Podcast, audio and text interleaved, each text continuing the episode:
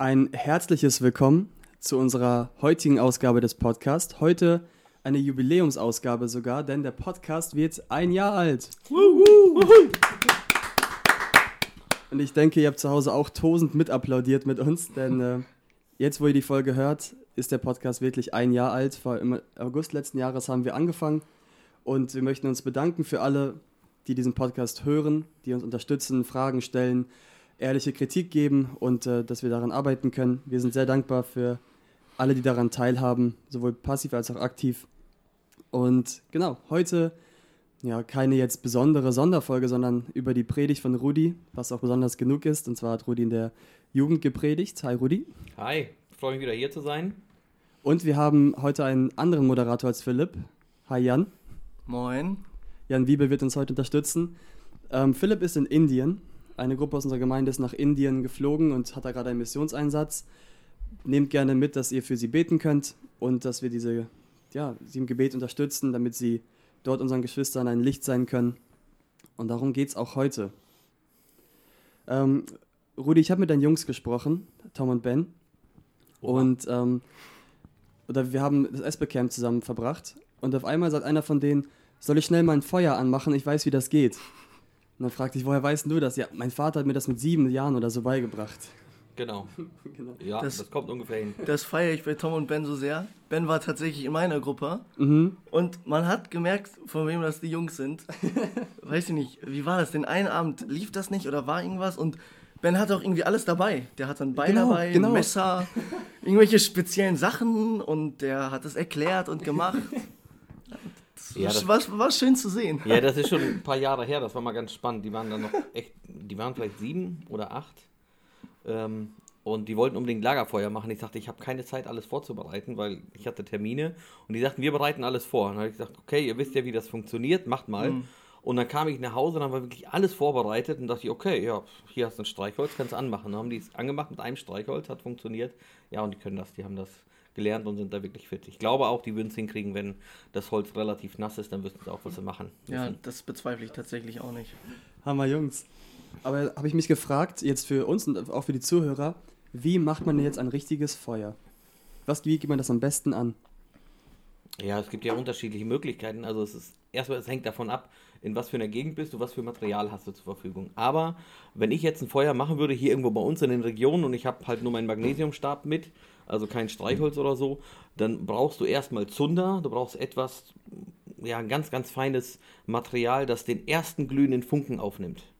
So, und dann entsteht entweder eine ganz, ganz kleine Flamme oder ein bisschen Glut. Ähm, und dann musst du Material aufbauen, Brennstoff drauflegen, was leicht entzündlich ist und dann wird das langsam größer. Also wenn ich jetzt anfangen würde und müsste jetzt hier losgehen, würde ich mir Birkenrinde nehmen. Birkenrinde brennt sehr gut, dann schabe ich die Rinde so ein bisschen ab. Da habe ich äh, ein bisschen was für den ersten Funken. Äh, und dann getrocknete, äh, getrocknete Brennnesselstäbe. Die sind super gut, die brennen besser als Stroh. Der, der, der, Stängel von der Brennnessel? Genau. Ah, okay. Wenn die getrocknet sind. Die stehen dann ja und die bricht okay. man dann ab und dann so eine ganze Handvoll, die legt man drauf. Dann hat man relativ schnell ähm, schon die ersten Flammen und dann muss man halt kleines Holz nachlegen und immer größer werden. Und wichtig ist, dass man das alles vorher vorbereitet hat, bevor die erste Flamme da ist, damit man einfach nur nachlegen kann. Mhm. Wenn die erste Flamme da ist und man dann anfängt zu suchen oder irgendwas zu schnitzen, ist zu spät. Ne? Also Vorbereitung ist alles. Schon fast so ein Bild von Glauben, ne? ja. alles vorbereiten, bevor dann die erste Flamme kommt oder bevor man äh, Anfechtung fällt oder. Ja, ja, genau. Also das ist tatsächlich ein ganz cooles Bild. Ich hatte das immer mhm. mal überlegt, in der Predigt mit einzubauen, aber ich dachte, hier unsere mhm. Brandmeldeanlage wird vielleicht meckern. ähm, aber ich glaube, da gibt es eine ganz coole Parallele auch im Glauben. Ja, wenn ich jetzt ganz frisch bin im Glauben, ne, dann ist mein Glaube noch sehr jung, noch sehr zart und ich kann diese dicken Glaubensprüfungen, kann ich vielleicht noch gar nicht bestehen. Muss ich auch noch nicht. Ich muss ganz langsam anfangen. Häufig fängt das ja an mit so einem Strohfeuer, einer ganz großen Begeisterung, aber erstmal ist noch nicht viel da. Mhm. Und dann wächst der Glaube und bekommt immer mehr Substanz. Und irgendwann kannst du so ganz dicke Holzscheite, mhm. Schrägstrich Glaubensprüfungen, kannst du dann ins Feuer werfen und die, das wird trotzdem nicht ausgehen. Ne? Das ist mir bei äh, deiner Predigt auch nochmal so wichtig geworden. Das war nochmal so ein Aha-Moment für mich, ähm, dass es im Endeffekt auf die Vorbereitung ankommt, auf dieses ähm, ständige Training. Also deswegen fand ich den ersten Punkt so gut gestern ähm, oder Freitag. Äh, beim Lichtsein denke ich direkt oft an so den Glauben einer Person oder an die Ausstrahlung, ans freie Reden, vielleicht wie fit die Person auch in Apologetik ist, Argumente und so weiter, äh, dass du den, die Möglichkeit siehst und dass du sie ergreifst und so weiter und so fort. Aber eigentlich ist diese Vorbereitung, dieses ständige Training des, des Bibellesens, dieses Verwurzeltsein, das ist im Endeffekt äh, die Basis. Ne? Und diese Leute werden dann im Endeffekt das, das effektivste Zeugnis sein. Wenn du einfach, das hatten wir gerade auch in Michis Predigt, einfach dieses Treusein in der täglichen stillen Zeit und dann, dann kommt das mit dem, mit dem Zeugnis sein. Das ist mir nochmal so richtig wichtig geworden. Also du hast ja dein, deine Predigt unter das Thema Feuer gestellt. Mhm. Deswegen reden wir auch gerade darüber. Ja. Willst du noch mal kurz so greifen, warum Feuer und worum ging es in deiner Predigt? Okay. Ja, warum Feuer? Ich, ich liebe Feuer. Ne? Ich mache unglaublich gerne Feuer. Ich sitze gerne am Lagerfeuer. Aber Feuer ist für mich auch ein, für verschiedene äh, Themen im Leben auch ein gutes Bild. Unter anderem jetzt gerade auch für Zeugnis. Beim Feuer ist nämlich entscheidend, ich brauche drei Elemente oder drei Bausteine, drei Komponenten, die zusammenkommen müssen, damit es brennt brauche einen Brennstoff, ich brauche Sauerstoff und genug Hitze. Und dann gibt es eine chemische Reaktion. Keine Ahnung, wie das genau funktioniert. Ich bin kein Chemiker, aber es funktioniert. Und dann entsteht ein Feuer. Kleines, großes, je nachdem, wie groß der Brennstoff und so weiter. Aber dann entsteht ein Feuer und diese chemische Reaktion, die wiederholt sich dauerhaft und quasi unendlich, solange alle drei Komponenten vorhanden sind. Ist genug Brennstoff da, Sauerstoff und genug Hitze, brennt es quasi in Anführungsstrichen ewig weiter. Ähm, und diesen Dreiklang, den fand ich halt sehr, sehr spannend oder finde ich richtig cool. Und das kann man auch sehr gut äh, dann äh, beobachten, was passiert, wenn man eins dieser Dinge rauszieht. Also lege ich kein Holz nach, dann werden die Flammen immer kleiner, irgendwann ist nur noch Glut da und dann ist auch keine Glut mehr, dann ist das Feuer aus. Mhm. Äh, hat das Feuer keinen Sauerstoff mehr, geht es auch aus. Ja, oder es ist irgendwann nicht mehr heiß genug. Also da ist dann Brennstoff da, dicke Holzklötze äh, und genug Sauerstoff, aber es ist nicht genug Hitze da um diese Dinge zu entzünden, dann geht es irgendwann aus. Und ich glaube, dass es im Glauben ähnlich ist und beim Zeugnis sein. Und äh, als ich dann über das Thema Lichtsein nachgedacht habe, ihr habt ja in der Jugend schon einiges zum Thema Lichtsein gehört, ähm, da ist mir das Bild von der ersten Gemeinde ähm, in der Apostelgeschichte in den äh, Sinn gekommen. Da heißt es ja, und sie fanden Wohlwollen mit dem ganzen Volk. Also das hat das, was die gemacht haben, hat irgendwie Anklang beim ganzen Volk gefunden und es sind da täglich Menschen dazugekommen. Also das Gemeindewachstum muss da extrem dynamisch stark gewesen sein. Und dann habe ich in den Text geschaut und gesagt, was sind die Elemente?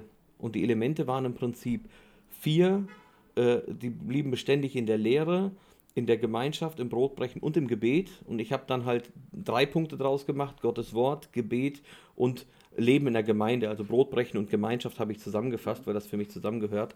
Und das waren so die drei Punkte, auf die ich stehen geblieben äh, bin und die wir ein bisschen genauer betrachtet haben.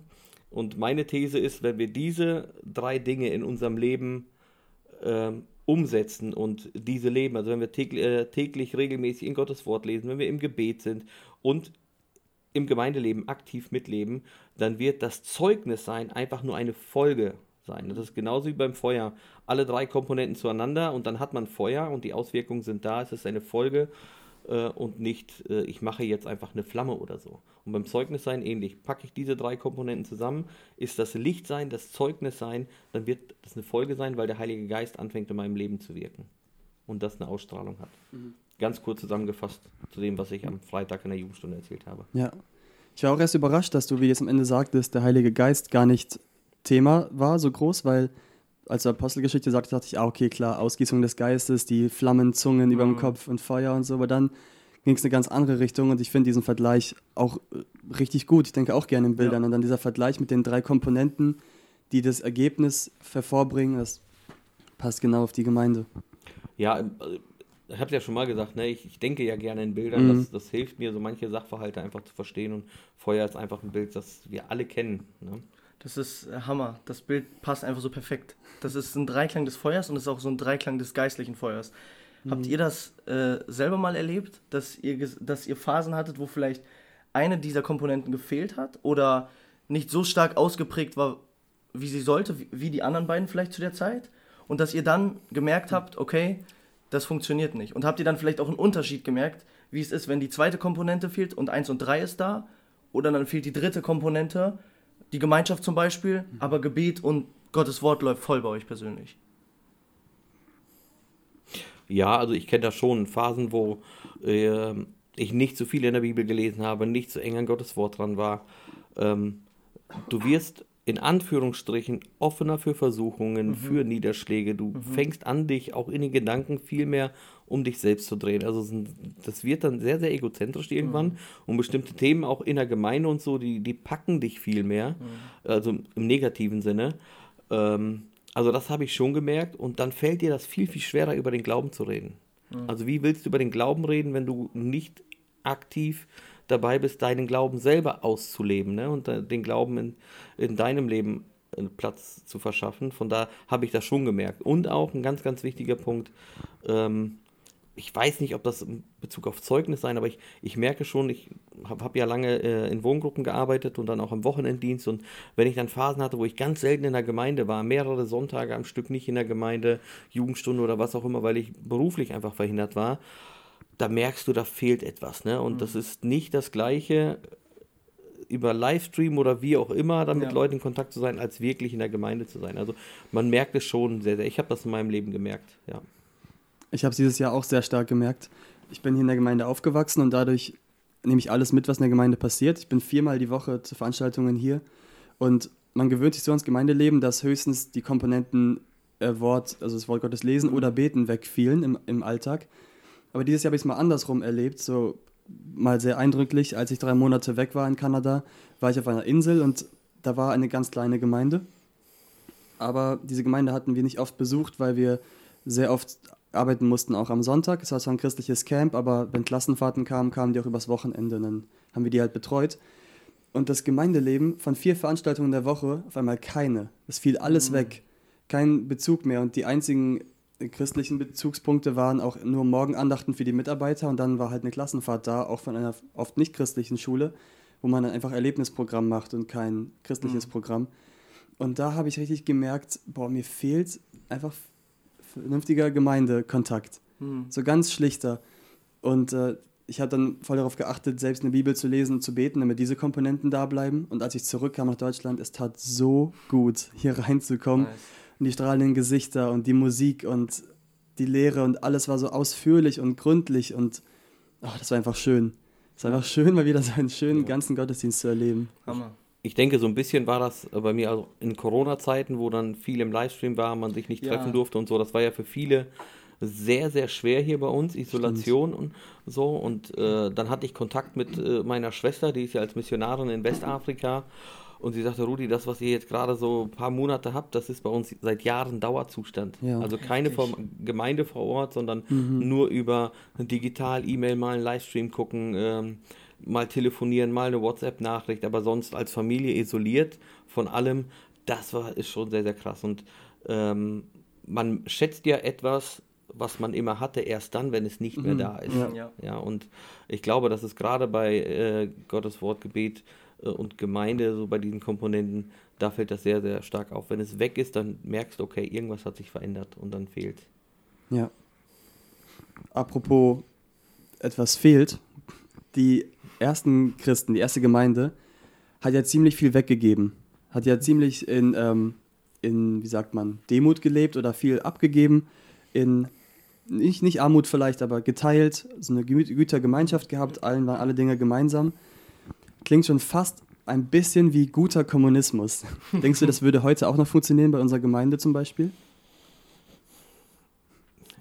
Ich weiß nicht, ob es funktionieren würde. Ich habe mal tatsächlich mit einem Freund, äh, mit Dietrich, mit dem ich laufe, äh, wir laufen regelmäßig und da haben wir mal gesagt, wir könnten als Gemeinde eigentlich eine kleine Stadt aufbauen, weil wir quasi mhm. aus fast jeder Berufsgruppe irgendwie jemanden da haben. Angefangen von, von äh, im Gesundheitspersonal, im pädagogischen Personal, Bildung, im Handwerk. Wir haben überall irgendjemanden. Also wir könnten eigentlich so eine kleine Mini-Kommune sein. Ähm, und es könnte vielleicht sogar funktionieren. Und doch glaube ich, dass wir Menschen, auch wenn wir Kinder Gottes sind und der Heilige Geist in uns wohnt, doch immer wieder auch mit dem alten Fleisch oder mit dem Fleisch, wie die Bibel das sagt, zu kämpfen haben. Mhm. Und das Thema Egoismus, Habsucht und so, das ist dann doch immer irgendwie da. Und das würde schon ziemlich viele Spannungen mit sich bringen. Mhm. Ich weiß nicht, ob das heute funktionieren würde und ich weiß auch nicht, ob das so gesund wäre in der heutigen Kultur auch. Also das wird ja vielleicht dazu führen, dass man so eine Subkultur wird, dass mhm. man nur noch mhm. unter sich lebt und gar nicht, also keinen Kontakt nach außen hat. Deswegen ja. weiß ich nicht, ob das für uns dran wäre Vielleicht würde das in anderen Regionen der Erde, in einem anderen kulturellen Ko Kontext funktionieren, aber ich glaube, mhm. bei uns wird es eher schwieriger. Wir bilden einfach so ein Esbekamp neben Fiestel, Isenstedt und so noch so, noch so ein Dorf. Ja. nee, aber ich habe mich tatsächlich was ähnliches gefragt. Also, Tim, du meintest jetzt sozusagen, ob wir das einfach auch so übernehmen können, ne? Mit mhm. so einer Subkultur oder mit so einem, was du meintest, Rudi, mit so einem alle zusammen und so. Ähm, weil das war ja sehr krass bei der ersten Gemeinde. Und dieser Text, der flasht mich jedes Mal, wenn ich ihn lese. Ich, mhm. ich liebe diesen Text, Apostelgeschichte 2, ich finde es Hammer. Mhm. Ähm, und das ist ja auch äh, gefühlt die perfekte Gemeinde. Die hatten ja irgendwie alles. Die hatten ja intensive und durchgehende Gemeinschaft. Ähm, was steht da noch? Überschwängliche Freude, aufrichtige Herzlichkeit. Äh, die blieben in diesen Säulen, was wir schon hatten, Gebet, Wort, äh, Gemeinschaft und so weiter. Ähm, die haben sogar, es war nicht mal irgendwie ein Problem, wenn einer was nicht hatte, dann war das so selbstverständlich, ah, okay, dann muss Kollege XY sein Feld verkaufen und dann kriegen wir die Familie durch. So, ne? Finde ich sehr heftig. Und jetzt meintest du schon, da haben wir jetzt eben schon ein bisschen drüber geredet, es wäre jetzt schwer, das heutzutage so umzumünzen. Ne? Du sagtest das am Freitag, äh, wenn wir jetzt so eine Community machen oder so. Und das ist vielleicht auch gar nicht der Sinn, das, was der Text uns sagen will. Aber was ich mich gefragt habe, ähm, findest du, dass man Prinzipien von der ersten Gemeinde ähm, in unserem heutigen Gemeindeleben sieht? Also sind wir da gut dabei oder sind wir da eher weiter entfernt und müssten wir vielleicht mehr zum Ursprung zurück, wie man so oft sagt, äh, mehr wie die erste Gemeinde sein? Und jetzt natürlich nicht in dem Sinne, jeder verkauft jetzt sein Haus, jetzt ziehen wir alle hier in diesem Haus ein und, äh, ne? Mhm. Genau ja, ich würde schon sagen, dass wir viele Elemente haben, zumindest auf, also ich rede jetzt von unserer Gemeinde ja. hier in Esbekamp, ja. Lübbecke auch noch mit dazu als äh, Teil unserer Gemeinde in einem anderen, an einem anderen Standort. Ähm, Kenne ich zwar nicht so gut wie Esbekamp hier, aber würde ich auch sagen, ja, ich glaube, wir haben schon einige Dinge, die wir ähnlich haben wie äh, die erste Gemeinde. Wir legen viel Wert auf, auf Gottes Wort, auf Bibeltreue, auf bibeltreue Verkündigung.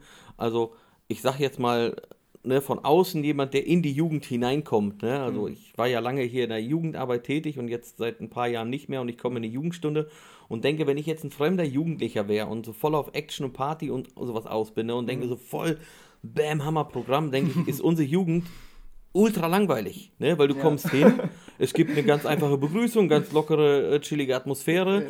dann ein äh, paar Ansagen, da gibt es eine Einleitung mit ein paar Gedanken dann singen wir ein paar Lobpreislieder, wir beten und dann gibt es eine Predigt. Mhm. Punkt. Das war die Jugendstunde. Ja. Ähm, und denke, ja, unter dem Gesichtspunkt, also wenn du so ein richtig, so ein Event erwartest, mhm. ist unsere Jugendstunde voll langweilig. Aber der Kern, und das ist es, worum es uns in der Gemeinde geht, ne, eine bibeltreue Verkündigung und das wird bei uns in der Gemeinde gelebt und das ja.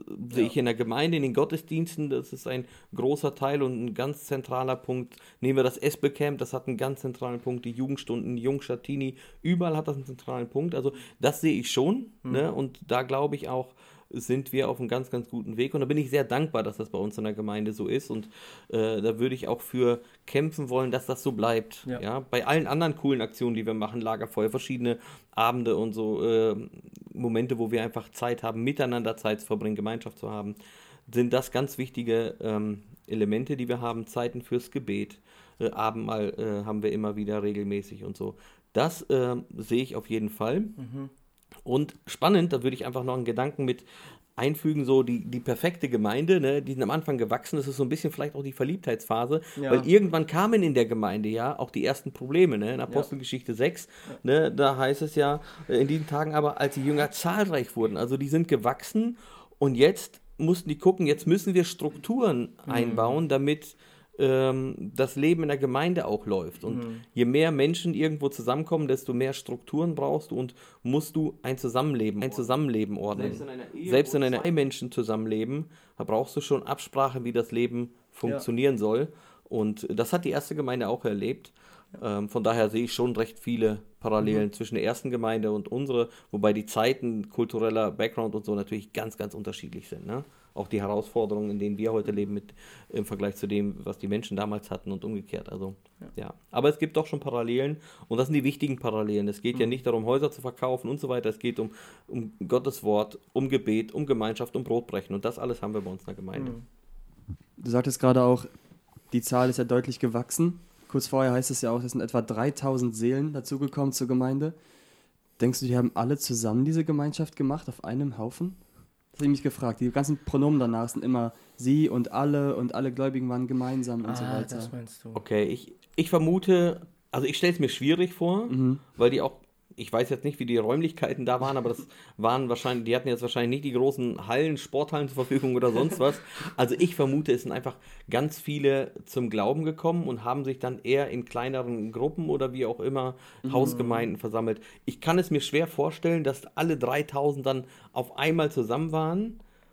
Ähm, ich würde es nicht ausschließen, aber ich kann es mir schwer vorstellen. Ich denke eher, das waren so dann kleinere Gruppen Ja. zu Hause, aber die Apostel hatten irgendwie einen Lehrauftrag und Ja. irgendwie so muss das funktioniert haben. Ich, ich denke auch, ähm, weil das ist ja einfach schon logisch, eigentlich gar nicht machbar. 3000 Menschen, dass die alle irgendwie eng miteinander sind und so und alle auf einem Haufen immer.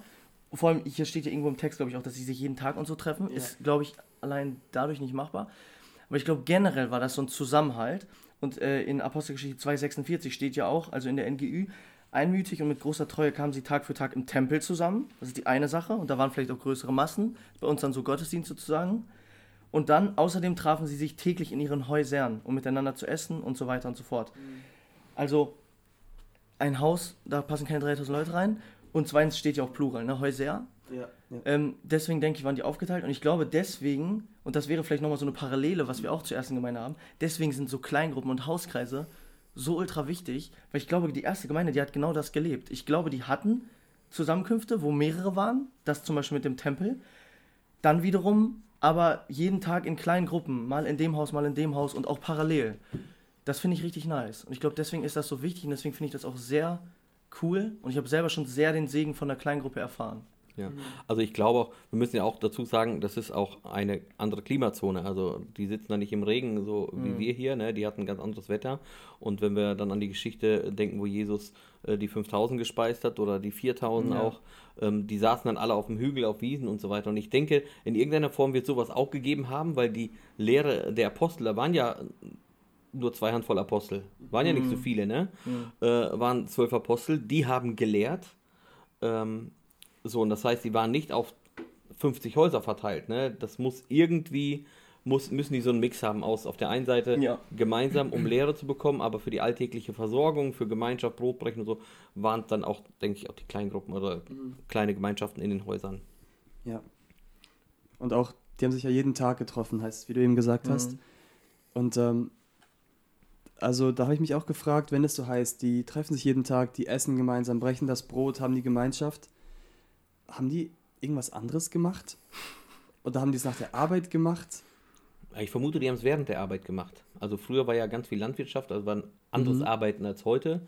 So heute, ich fahre zur Arbeit, in die Indust äh, kam ja mit der Industrialisierung, dass der Arbeitsplatz nicht dort war, wo, wo du gelebt hast. Früher haben die Menschen ja eher da gearbeitet, wo sie gelebt haben. Ja? Und ich kann mir vorstellen, dass die einfach den ganzen Tag verbracht haben, wie eine Woche des Zusammenlebens hier mit der Jugend oder so. Also die haben dann einfach gearbeitet zusammen und dann Gemeinschaft gehabt und ich stelle es mir eher so in diesem Sinne vor. Und wenn die gesagt haben, ja, die haben ihr ganzes Hab und Gut verkauft, ähm, dann kann es sein, dass die einfach gemeinsam Felder bestellt haben oder wie auch immer. Also so würde ich Ja. es mir eher vorstellen. Ja.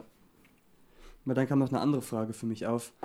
Wenn, also falls oder wenn die so viel Zeit in der Gemeinde verbringen, wie viel Zeit sollte man sich dann persönlich heute nehmen für Gemeinde und wie viel für Privatleben und Familie und Freunde?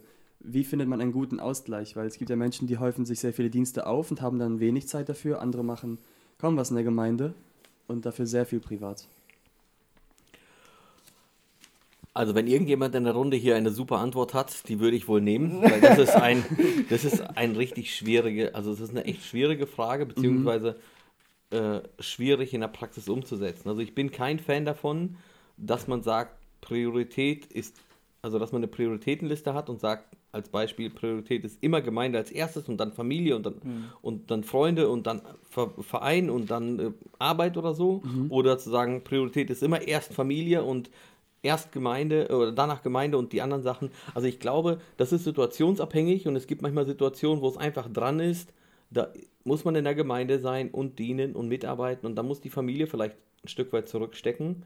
Äh, und dann gibt es aber auch Situationen, wo man ganz klar sagen muss, meine Verantwortung ist in der Familie, ich kann jetzt bestimmte ja. Sachen nicht.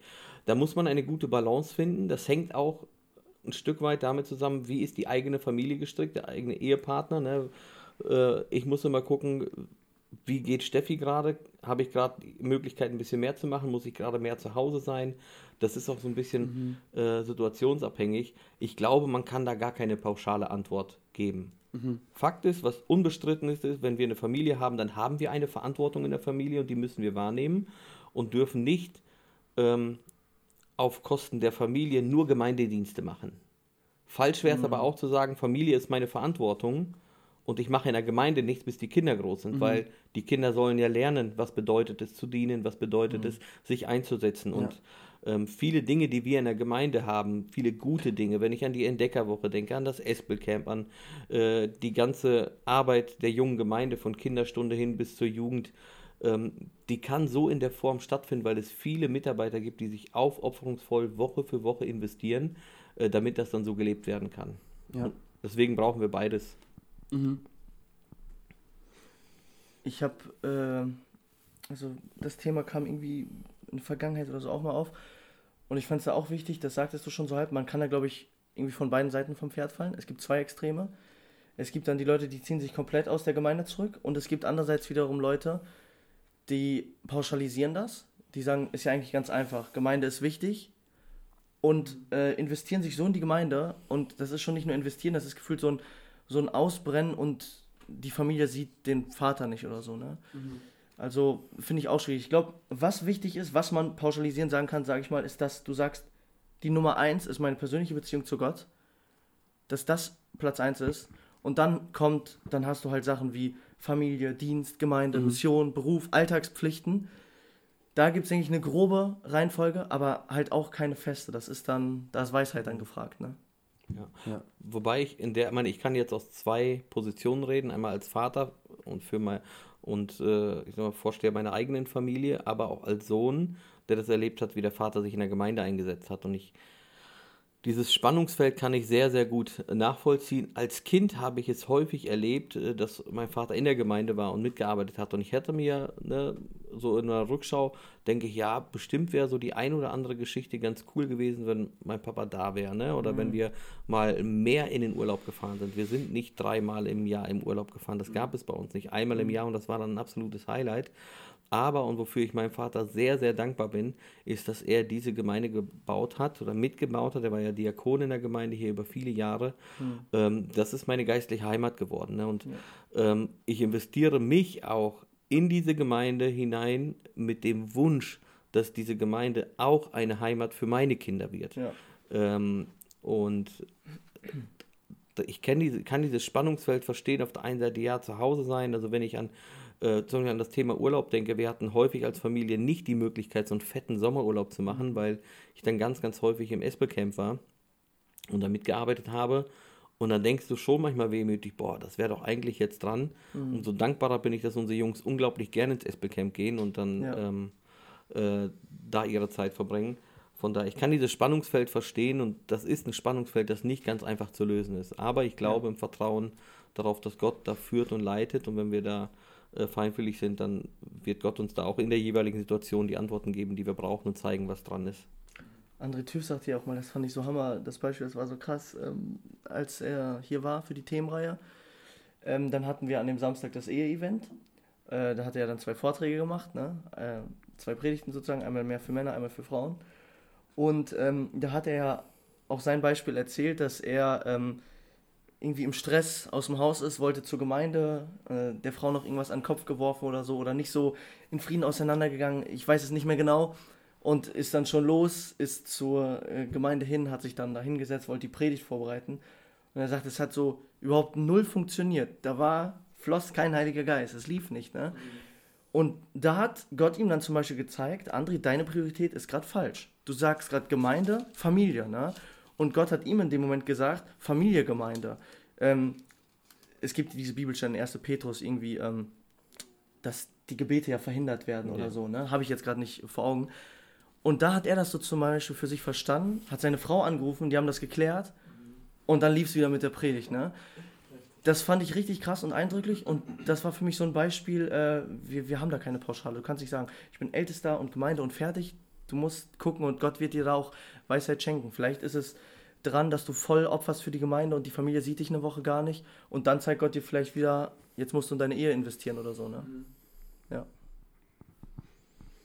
Ich habe mich jetzt gefragt, wenn wir die Gemeinschaft als so wichtig sehen, in, bei der ersten Gemeinde und auch heute, wenn wir uns so oft in der Gemeinde treffen, dann haben wir aber oft nur eine Art Gemeinschaft, dass wir für Veranstaltungen herkommen, in einem Sinne, jetzt mal in Anführungszeichen, berieselt werden oder mitmachen. Manche von uns dienen bei diesen Veranstaltungen und dann fährt man nach Hause oder redet nach dem Gottesdienst, Gottesdienst miteinander. Wie sieht jetzt so wirklich die Gemeinschaft dann wirklich aus, wenn man in den Reihen sitzt, etwas beobachtet, ein bisschen mitsingt und nachher einen Smalltalk führt und nach Hause fährt? Wie, also ist das die Gemeinschaft oder wie kann man die Gemeinschaft noch besser leben? Ja, also das gehört mit Sicherheit auch zum Thema Gemeinschaft. Also gerade auch, wenn wir jetzt irgendwo zusammenkommen, zusammen singen, das ist ja ein einendes, ein einendes Element, also das vereint ein ja. Ähm, Lehre ist ja ein Teil und bei diesen Veranstaltungen geht es dann häufig um Lehre. Aber ich glaube, ein ganz wichtiges Instrument ist das Thema Kleingruppen. Also ich erlebe das als totalen Segen in unserer Kleingruppe. Ich habe ja vorher immer nur dann Hauskreise, Kleingruppen in der Jugend gehabt, ähm, wo ich dann als Jugendleiter irgendwie eine andere Rolle hatte. Und jetzt bin ich in einer Kleingruppe mit ähm, einigen Erwachsenen und wir treffen uns und wir lesen zusammen die Bibel, wir tauschen darüber aus, aber es geht ganz viel auch um persönlichen Erfahrungsaustausch. Ne? Wie geht es einem mhm. Glauben? ähm, Fragen, ein gemeinsames Beten füreinander, miteinander. Das sind so ganz wichtige Elemente, die wir im Kontext unserer Gemeinde unbedingt leben sollten. Und ich persönlich habe gestern so einen echten Highlight hier, Dennis Penner, der wird dann, glaube ich, nächste Woche hier im Podcast. Ich glaube auch, ja. Genau, und nice. er hatte dann mhm. kürzlich äh, Geburtstag gehabt und hat uns eingeladen. Und da waren wir mit äh, sechs, sieben Personen gestern Abend da. Alles Personen, die irgendwie in Verantwortung in der Gemeinde sind. Und mhm. das war ein so schöner Abend. Also wir haben zusammen gegessen. Wir haben äh, wir haben viel gelacht, wir haben Chuck Norris Witze, ne? Das ist ja so mein Highlight. Und wir haben, wir haben viel gelacht, also echt lustige Sachen auch gehabt, aber dann auch über ernste Themen gesprochen, zusammen gebetet und das war so ein, also ich kam nach Hause, Steffi war noch wach und ich dachte, boah, das war so ein schöner Abend. Der hat wirklich so gut getan, so, so ein Auftanken. Mhm. Und sowas, glaube ich, ist ganz wichtig. Gerade wenn wir als äh, Freunde und wenn die Jugendlichen als Freunde, wenn die unterwegs sind, mhm. ne, auch über lustige Sachen, über Sport, über alles kann man sich sprechen, aber nehmt euch Zeit, liest einen Bibeltext, betet zusammen. Ja. Äh, das ist unglaublich wertvoll. Was ist denn für dich der beste Chuck Norris-Witz? Boah, da gibt es, da gibt es echt ah, da gibt es so witzige. Also ein, einen, den finde ich natürlich richtig cool. Äh, Chuck Norris kann selbst Hardware downloaden. ne, so, aber da gibt es einige. Ich finde die einfach nur mhm. ultra witzig. Chuck Norris genau. kann unter Wasser grillen auch. Ja, ja. Oh, den kann ich noch nicht. Der ist cool. Und Chuck Norris kann eine Drehtür zuschlagen. Ja, ja, ja. Und er weiß, wer den Hebräerbrief geschrieben hat. Oh! das habe ich im, im, Podcast mal gesagt, vor ein paar Monaten, glaube ich. Er hat einen Schlag. Ja.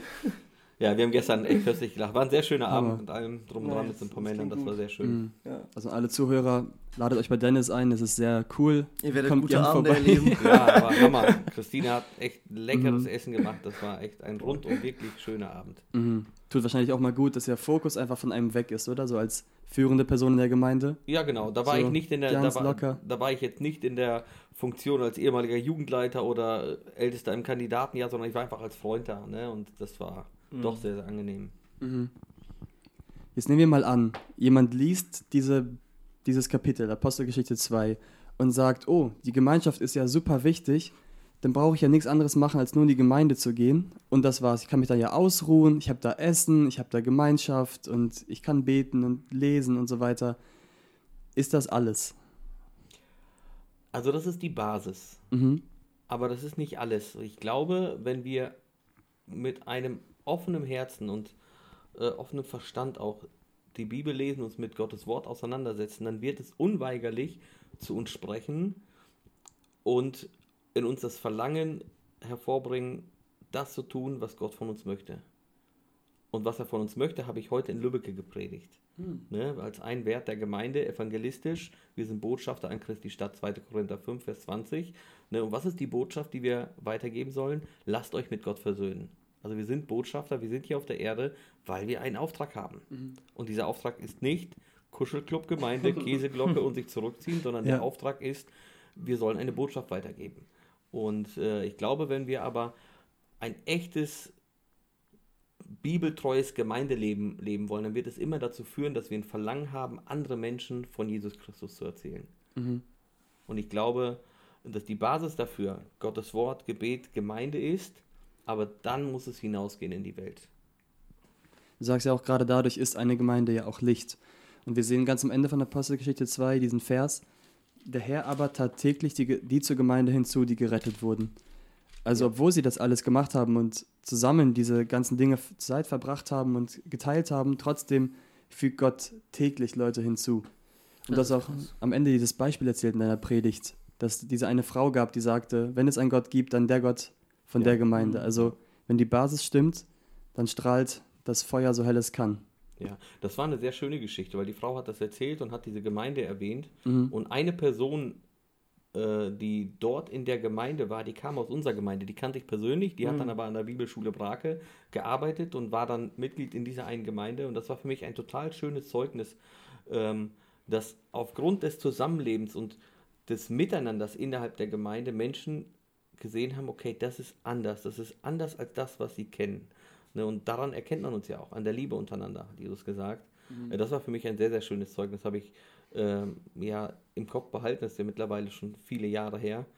Ähm, war ein sehr schönes Zeugnis von der Frau über diese eine Gemeinde. Ich, glaub, habe tatsächlich aber noch nicht geschafft, diese Gemeinde zu besuchen. Ich hatte immer gedacht, ah, vielleicht fahre ich da mal vorbei. Ich kannte aber diese eine Person, die in der Gemeinde war und das war ein sehr schönes Zeugnis. Ich glaube, ein niceres Zeugnis gibt es auch nicht. Als wenn eine Person sagt, ich glaube nicht an Gott, aber wenn, dann an den Gott aus deiner Gemeinde zum Beispiel. Ne? Also, Ja. das ist krass. Das ist ja auch das beste Zeugnis, dass eine Ja, ja, Person genau. nicht auf euch zeigt und sagt, ich mag die Gemeinde, weil da ist alles schön und Ja, ja. ordentlich und sauber, Ja. sondern die weisen mich auf Gott hin. Die Genau. zeigen mir, dass es einen guten Gott gibt. Genau, also wofür bist du als Gemeinde bekannt? Bist du Mhm. bekannt für ein super Event? Bist du bekannt für ein ultra krasses Haus? Für was auch immer? Oder bist du dafür bekannt, dass Christus im Zentrum steht? Ne? Und Mhm. ähm, interessant ist in der Predigt heute, die ich in Lübeck gehalten habe, wir sind Botschafter und Botschafter repräsentieren ja ihr Heimatland. Ne, Ja. Wenn ich als Mhm, Botschafter in einem stimmt. anderen Land bin, dann repräsentiere ich äh, mein Heimatland und als Botschafter Christi repräsentieren wir Gottes Herrlichkeit hier auf der Erde. Ne, und wenn Menschen uns, unser Leben sehen, unsere Gemeinde sehen, dann sollten sie Gott in uns sehen. Ne, das ist ein Auftrag. Und das geht aber nur, wenn wir in einer ganz engen Verbindung, wenn wir in einer Beziehung zu Gott sind ne, und der Heilige Geist in unserem Leben wirkt, dann werden wir Frucht des Geistes sehen. Liebe, Freude, Freundlichkeit, alles, was dazu gehört. Galater 5, 22. Ne?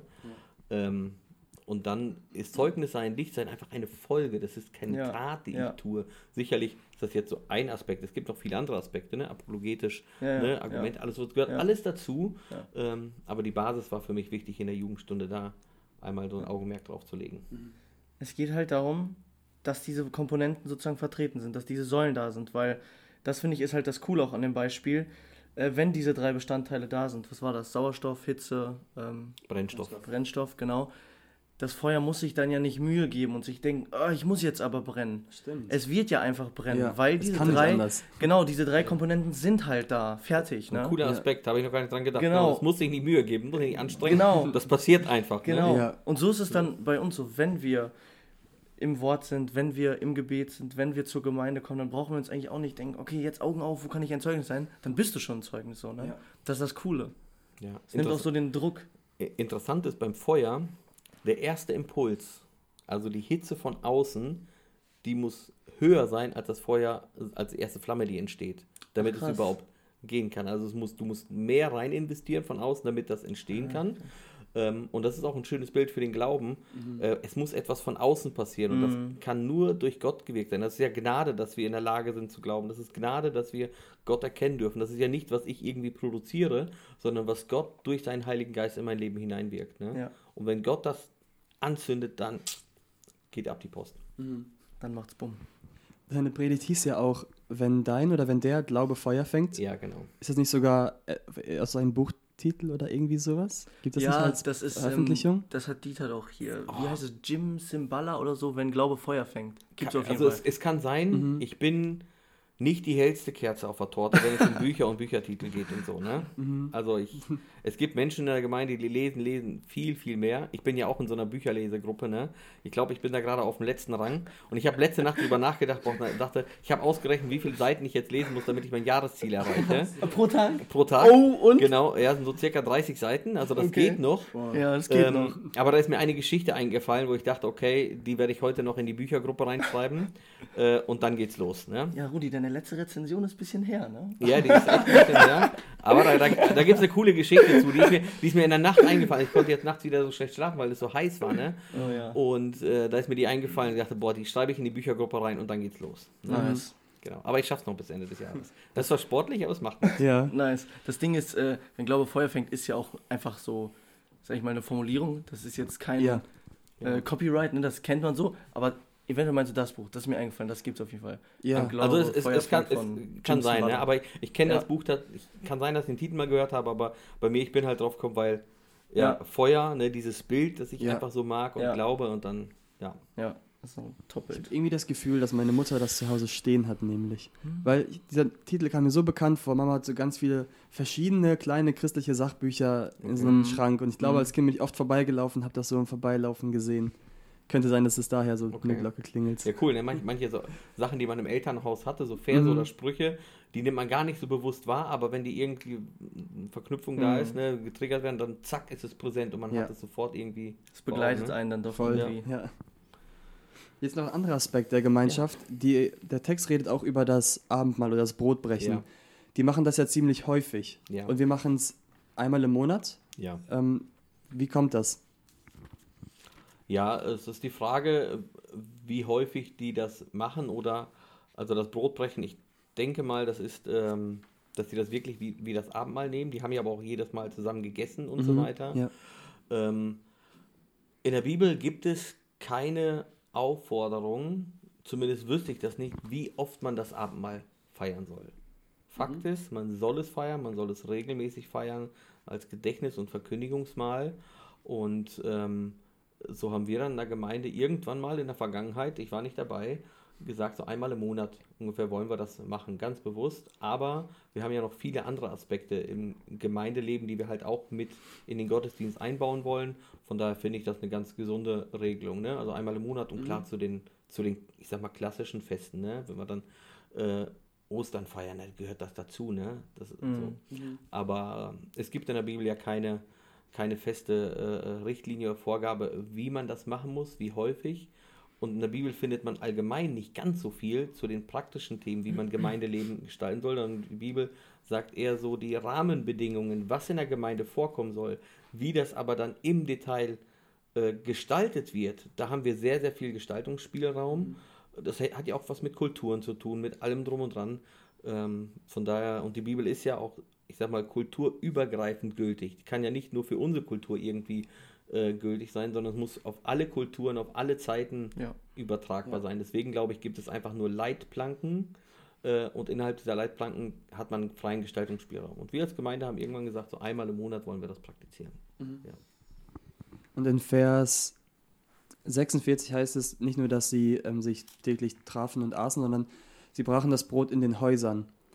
Würdest du es gutheißen, zum Beispiel, wenn ein Hauskreis sagt, wir möchten jetzt mal das Brot zusammenbrechen, oder würdest du sagen, das ist etwas, was wir für die Gemeinde lassen sollten, für die Gemeinschaft in der Gemeinde? Mhm. Ja, also ich kann den Gedanken nachvollziehen und ich kenne auch Personen, die das dann im Rahmen eines Hauskreises, einer Kleingruppe handhaben. Ähm, wir machen das hier ganz bewusst in der Gemeinde ähm, angeleitet durch die Ältesten, ähm, weil das ein ganz wesentlicher Teil der Gemeindearbeit ist auch und äh, das wollen wir dann im Rahmen der ganzen Gemeinde auch machen. Ne? Von daher glaube ich, es wäre meine persönliche Empfehlung, ohne jetzt ein biblisches äh, Argument dazu liefern zu können, das wirklich im Kontext der Gemeinde zu machen. So, jetzt haben wir natürlich Situationen, dass manche Menschen nicht mehr zur Gemeinde kommen können, aufgrund von Krankheit, Alter. Und äh, da ist es so, dass dann Älteste äh, bei uns in der Gemeinde dann nach dem Gottesdienst oder so besu äh, die besuchen und dann mit denen zusammen nochmal Abendmahl feiern. Ne? Das versuchen wir schon zu machen. Ähm, ich würde eher sagen, das soll im Kontext einer gesamten Gemeinde äh, passieren. Und es ist ja auch ein Verkündigungsmal. Und wenn ich dann mich zu Hause überspitzt gesagt jetzt einschließe als Kleingruppe ne, und dann feier das Abendmahl, ja, das hat so, hat vielleicht auch irgendwas, aber ein Verkündigungsmahl für Menschen, die jetzt nicht im Glauben sind und so, das mhm. wäre es dann nicht. Von daher würde ich eher sagen, das im Kontext der Gemeinde handhaben zu lassen. Ja. Ist ja auch ein schönes Symbol oder ein Aspekt der Gemeinschaft, ne? gemeinsam ja. vor Gott, genau. gemeinsam, dass alle das Gleiche tun. Mhm. Ja. Weil ich glaube, Gemeinschaft ist ja auch viel, also versteht man ja oft, wenn man diesen Text liest, unter anderem als gemeinsam reden und Dinge tun, aber in dem Sinne sind wir auch gemeinsam als Masse vor Gott genau. und beten ihn an im Gottesdienst und erleben den mit ihm. Ja. Ja. Also wodurch sind wir denn vereint als Gemeinde? Wir sind nicht vereint dadurch, dass wir hier in einem EV irgendwie zusammen ja. äh, gekommen sind, sondern wir sind vereint dadurch, dass Jesus Christus für uns gestorben ist mhm. und dass wir das im Glauben annehmen durften und jetzt zu ihm gehören. Wir sind Teil von ihm. Ne? Und das Abendmahl, das bringt es einfach nochmal so schön auf den Punkt, warum wir zueinander gehören, warum wir eine Familie sind, warum äh, wir nicht irgendwie einzeln unterwegs sind, sondern als Gemeinde, als Einheit. Das ist auch gerade die coole Sache äh, an Sachen wie Abendmahl, an Sachen wie Gebet, obwohl wir so unwahrscheinlich viele sind, so gerade jetzt hier auch in Esbekamp und gar nicht jeder jeden kennt ähm, und wir sind so eine Masse, aber dadurch, dass wir gemeinsam das Abendmahl nehmen, dadurch, dass wir dann beten und nur einer betet und die ganze Gemeinde sagt Amen, gerade dadurch werden dann aus vielen Leuten einfach nur einer, nur ein Leib, weil daran werden wir dann im Endeffekt wieder eins. Mhm. Ne? Das ist das Schöne. Ja. Wir sind ja auch ein ganzer Leib, so gesehen, mit genau. Christus als Haupt. Genau. Richtig.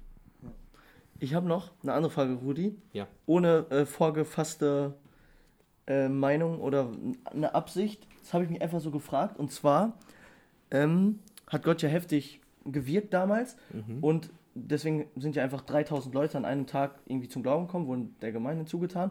Und nicht zuletzt gab es ja auch eine krasse Predigt, äh, in der Petru, die Pet Petrus eben gebracht hat. Und da steht in Apostelgeschichte 2, Vers 40, er beschwörte und ermahnte.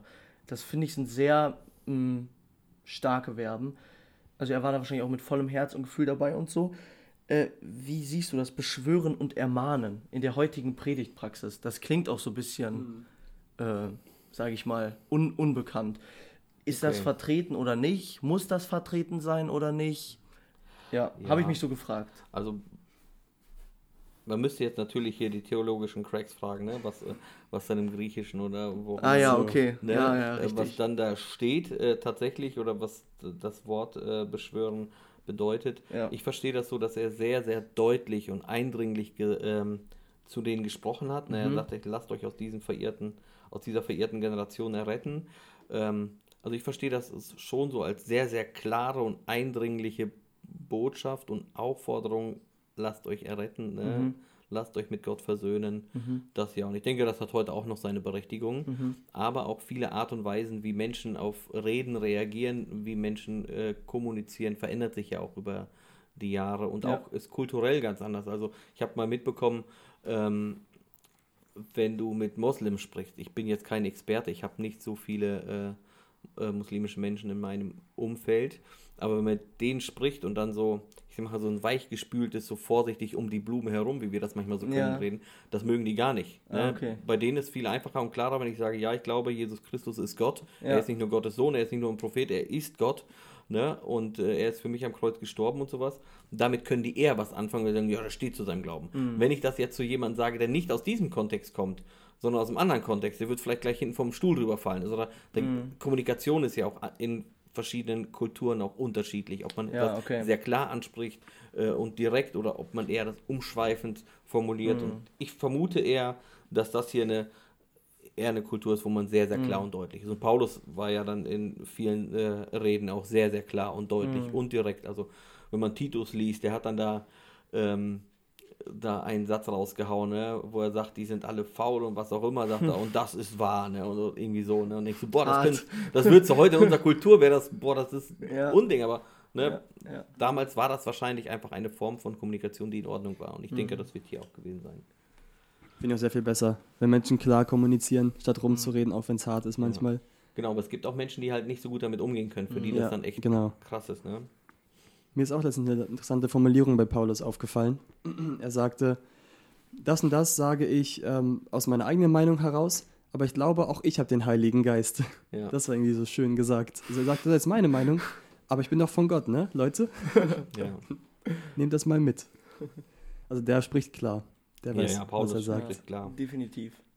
Aber interessant ist, was ich so spannend finde, gerade bei Paulus dann auch, ähm, wie er vorher war. Er war ja ein Eiferer gegen die Gemeinde, aber er war überzeugt von etwas und hat mit Haut und Haar, mit allem, was er hatte, ist er dafür eingestanden.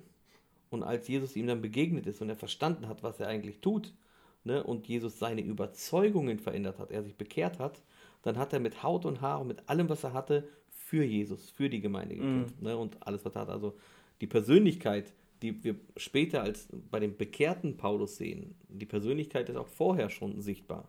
Nur jetzt hat Jesus Ja. Diese ganze Energie und das alles in die richtige Bahn gelenkt. Er hat so oder so immer 100% gegeben. So oft treffe ich Menschen, die Gott noch nicht begegnet sind und von denen ich denke, wenn die an Gott glauben würden, boah, die würden was reißen. Krass, darüber haben wir letztens auch mit Jungen geredet. Ja, es gibt ja. so Menschen, die so starke, so starken Willen, die können gut argumentieren, die wissen, wie man rational Dinge herleitet. Und ich Ja. glaube manchmal, wenn die an Gott glauben würden, boah, die könnten Ja. richtig was verändern. Ja, auf der einen Seite schon, denke ich auch manchmal. Und auf der anderen Seite denkst du, boah, dann nimmt Gott so eine völlig unscheinbare Person Mhm. und befähigt diese Person und dann, ne, wie Petrus. Was war Petrus? Der war ein Fischer. Ne, das war, keine Ahnung, wenn man das heute überträgt auf die Gesellschaft, einfacher, in Anführungsstrichen 0815-Job, nichts Besonderes. In seinem Fach war er gut, aber das war es auch. Die ganzen Pharisäer, die Schriftgelehrten, die gewohnt waren, vor den Leuten zu sprechen, das waren ja voll die Granaten. Ja, und dann haut Petrus da eine Rede raus, ne? Und ähm, ich glaube, dass wenn Gott sagt, mit dir will ich was bewegen und ich will dich gebrauchen, dann gibt er einem alles, was du brauchst. Ne? Und dann kann es sein, dass manchmal große, fähige Männer vielleicht in, im Gemeindekontext eher klein sind, weil die ganz andere Mhm. Aufgaben haben, vielleicht beruflich große, fähige Männer, die irgendwie beruflich richtig was reißen, sind im Gemeindekontext, fahren vielleicht eher auf Sparflamme und da hast du manche, die sind beruflich nicht so erfolgreich, die haben Gem- in der Gemeinde blühen die richtig Mhm. auf und Gott befähigt die und gebraucht die und so weiter. Das ist eh das richtig nice bei Gott und das sieht man auch in der Bibel. Anders als wenn heute jemand irgendwie Leute für eine Gruppe zusammensuchen würde, wo, wo er nur die Besten zusammensuchen würde. Ähm, dass, ich muss nochmal überlegen, was, wie ich das sagen wollte. Äh, genau, Gott begabt nicht, nee, jetzt habe ich es. Gott beruft nicht die Begabten, sondern er begabt die Berufenen. Genau. So, genau, Ja. ne? Genau, das ist ziemlich nice. Bisschen wie bei Samuel damals, als er David zum König auswählen sollte. Und Ja, er sieht diese Jungs und denkt, boah, wenn die König wären, die könnten viel reißen. ja. Aber Gott denkt ja oft genau andersrum. Dann kommt So da so ein die, schmaler Hirtenjunge. Ne? Genau, genau. Und der Mhm. reißt was. Ja, oder bei, bei Gideon. Ja. So. Er soll da das Volk in die Schlacht führen und äh, was ist das für einer? Versteckt sich, ne? Und macht seine Arbeit, damit Ja. er nicht erwischt wird, ne? So Mhm. vorher. Ja. Aber Gott geht es nicht um das, was, äh, was wir Menschen für tauglich erachten, sondern Gott hat ganz andere Attribute, die er in den Vordergrund stellt. Und Mhm. wenn er jemanden beruft, dann gibt er ihm alles, was er braucht für diesen Dienst. Ja. Jemand sagte mal, ich habe mal irgendwo gelesen, Gottes Reich ist einfach ein, ein Kopfüberreich. Also es ist so anders, als wir Menschen Ja. erwarten. Es ist Ja. so von der Ja. anderen Seite her gedacht und über den Haufen Absolut. geworfen, was wir oft meinen zu wissen. Absolut. Das ist genial. Und dadurch hat jeder eine Chance. Dadurch haben sogar die eine Chance, die meinen, sie sind Genau. nichts in der Gesellschaft oder die sich nicht wertvoll fühlen. Genau die haben bei Gott Ja. eine Chance. Ja, und ich denke, das ist ein ganz wichtiger Punkt für Gemeinde auch. Mhm. Gemeinde sollte und muss in meinen Augen ein Ort sein, wo Menschen, die am Rande der Gesellschaft stehen, die in der Gesellschaft keinen Platz finden, diese Menschen müssen in der Gemeinde hier ein Zuhause finden. Diese Menschen müssen hier aufgenommen werden, auch wenn sie nach dem äh, Leistungsprinzip nicht so viel leisten und bringen können, wie es vielleicht andere tun. Aber genau dafür ist Gemeinde da und sie sollten hier ein Zuhause finden. Und wenn die in der Gemeinde kein Zuhause finden, ja wo denn sonst? Das singen wir ja auch im Motto-Lied sogar. Also ich habe jetzt den Text nicht ganz vor Augen, aber Motto-Lied, das für diese Predigtreihe extra geschrieben wurde, in der es um die Werte der Gemeinde geht, singen wir auch, dass jeder hier einen Platz hat und wir keinen Mhm. ausschließen. Ja. Und das ist so schön, da schaut man durch die Reihen und sieht so viele verschiedene Menschen und weiß, ja, alle bei Gott angenommen, alle dürfen hier sein. Und das Ja. ist Hammer. Genau. Ich habe gerade keine Fragen mehr. Hast du noch Fragen? Ich glaube nicht mehr, nee. Weil ähm, dann würde ich noch dich fragen, Rudi, wenn du so die Gemeinde anschaust und du schaust uns an, was würdest du uns als Generation mitgeben, wenn es um Gemeinde geht? So wenn du so einen Gedanken hast, der dir auf dem Herzen liegt, Mhm. außerhalb deiner Predigt sogar. kann ich so ein bisschen aus der persönlichen Erfahrung erzählen. Also ich, kurz nachdem ich in die Gemeinde gekommen bin, das war dann ja Bauzeit hier, ne? wir haben das ganze Haus gebaut und das war auch für uns als Gemeinde eine sehr, sehr schwere Phase und da gab es auch Mhm. einige Spannungen und Konflikte, die man dann so mit am Rand mitbekommen hat und irgendwann, ich war so ja, enttäuscht und frustriert und wütend auf Gemeinde, dass ich gedacht habe, wenn das Gemeinde ist, will ich eigentlich gar nicht in der Gemeinde sein. Ähm, weil hier so viele Sachen richtig schräg laufen. Und ich hatte echt kein gutes Verhältnis zur Gemeinde damals. Ich war echt enttäuscht von der Gemeinde und habe dann aber angefangen zu beten, dass Gott mir eine Liebe für diese Gemeinde schenkt, ne, dass Gott das verändert. Und Gott hat mir eine Liebe für diese Gemeinde geschenkt. Und ich liebe unsere Gemeinde, hier wirklich Ortsgemeinde Esbekamp. Ähm, und investiere mich hier unglaublich gerne, wohl wissend, dass wir ziemlich viele Baustellen haben, dass wir echt viele Dinge haben, die nicht rund laufen. Aber damals die Zeit, die war für mich sehr, sehr prägend. Da hat Gott an meinem Herz gearbeitet und ich kann heute sagen, ich, ich liebe diese Gemeinde. Ne? Und ich würde, wenn es nach mir gehen würde, ne? und wenn es die Gemeinde nicht geben würde, würde ich nicht mehr hier leben. Dann würde ich irgendwo schön in den Alpen leben, ne? so in den Bergen, wo, ah, das wäre einfach Hammer. Ne? Esbekamp bietet ja nicht so viel. Ne? Und Ja. Berge und sowas alles nicht. Aber hier ist halt diese Gemeinde und ich liebe unsere Gemeinde. Und ähm, das würde ich der, äh, einfach der Jugend mitgeben und den Zuhörern. Betet für eure Gemeinde und lasst ein, euch von Gott eine Liebe für eure Gemeinde entwickeln. Mhm. Äh, das ist echt viel wert. Und das hilft dann auch mal über Phasen hinweg, äh, wo man mit Problemen in der Gemeinde zu kämpfen hat, wo es Schwierigkeiten in der Gemeinde gibt. Und die haben wir ja hier auch in der Gemeinde. Das heißt ja nicht, wenn ich so begeistert bin von unserer Gemeinde, dass ich blauäugig hier durch die Gegend laufe und sage, hier läuft alles top. Nein, wir haben auch unsere Schwierigkeiten, wir haben unsere Baustellen. Aber ich liebe diese Gemeinde und möchte hier in dieser Gemeinde dienen, weil das einfach mein geistliches Zuhause ist. Ist guter Rat. Guter Rat, wirklich. Als du das letzte Mal hier warst im Podcast, hast du über Liebe gesprochen. Ja, Und am Ende hast du einen Vers der Woche gesagt. Und ich glaube, das ist der erste Vers der Woche, der mir seitdem nicht aus dem Kopf geht. Immer wenn ich an einen Vers denke, kommt mir oft der in den Kopf. Und zwar hast du gesagt, ich habe die Stelle vergessen tatsächlich, aber da wir nun gerechtfertigt sind aus Glauben, haben wir Frieden mit Gott durch unseren Herrn Jesus Christus. Das ist Römer 5, Vers 1. Genau. mein absolut, ein- einer meiner Ja. Top 5 Verse. Und ich war da gerade in, in Kanada und habe so ein bisschen ähm, Blätter zusammengejätet und so. Und ich habe das so im Kopf, Ja, diesen Vers. ja.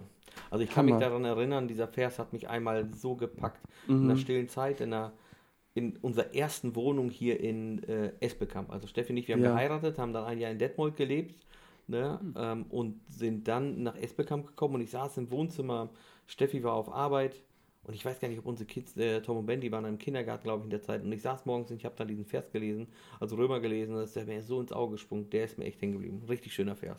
Ja, Hammervers. Und was hast du heute mitgebracht? Ja, also ich habe einen Vers, der jetzt nicht direkt was mit dem Thema zu tun hat, äh, Mhm. was ich in der Jugendstunde gehalten habe, aber das, ja, das hängt doch schon ein bisschen zusammen aus Johannes 14 und zwar unter dem Eindruck der vielen Beerdigungen, die wir zurzeit haben. Wir haben ja in der Gemeinde zurzeit echt einige Ja. Todesfälle, Ja. auch sehr plötzlich, sehr schmerzhaft und tragisch.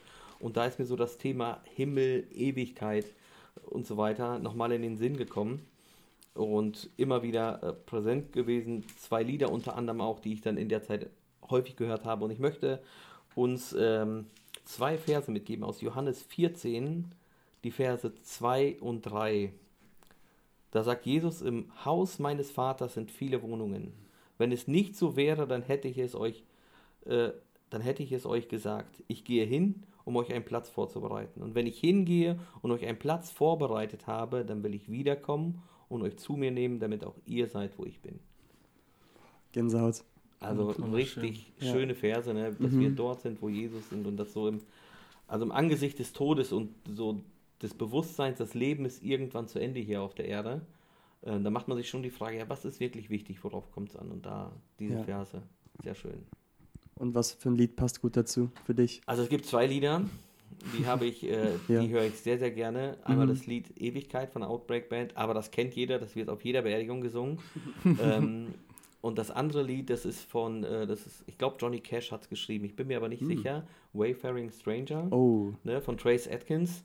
mhm, Äh, höre ich Lied. unglaublich gerne. Also ich bin ein Gast auf Erden irgendwo. Das ist eine Zeit, die hier irgendwann vorbeigeht und dann Ja. kommt der Himmel, kein Schmerz, kein Leid.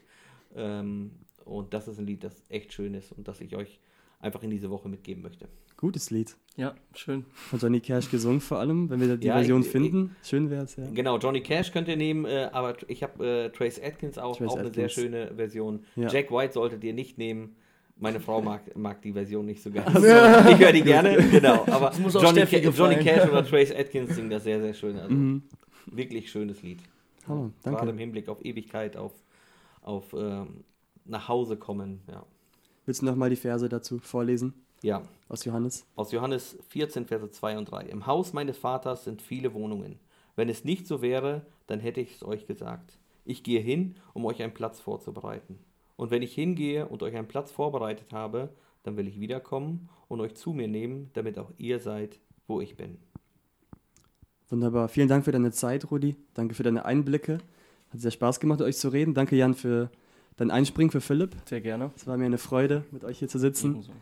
Und ähm, bevor wir das hier beenden, möchte ich noch einmal kurz Werbung machen für die Entdeckerwoche. Meldet euch gerne an, kommt auf Leute aus der Gemeinde zu oder fragt Leute, die könnt ihr auch die Anmeldung per WhatsApp schicken und seid dabei. Es geht um alte Ägypten. Es wird sehr Spaß machen, bestimmt. Ja, alles klar, dann danke euch und bis nächste Woche. I am a poor wayfaring stranger traveling through this world of woe. Yet there's no sickness, no toil, danger in that bright world to which I go. I'm going there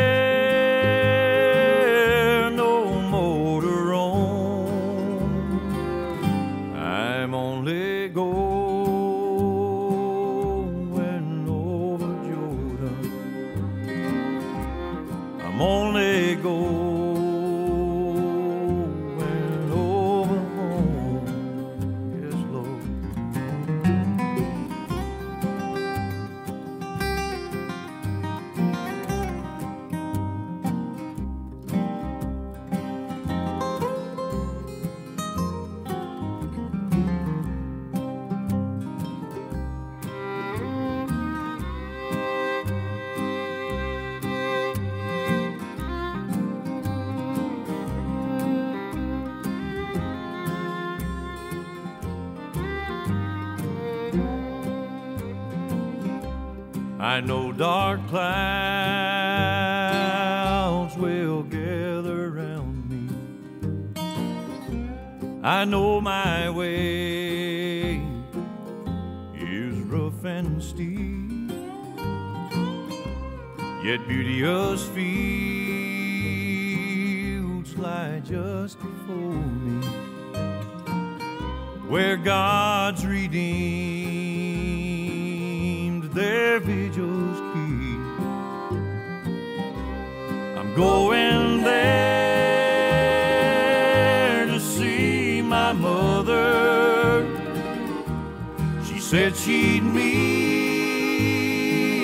me when I come. I'm only going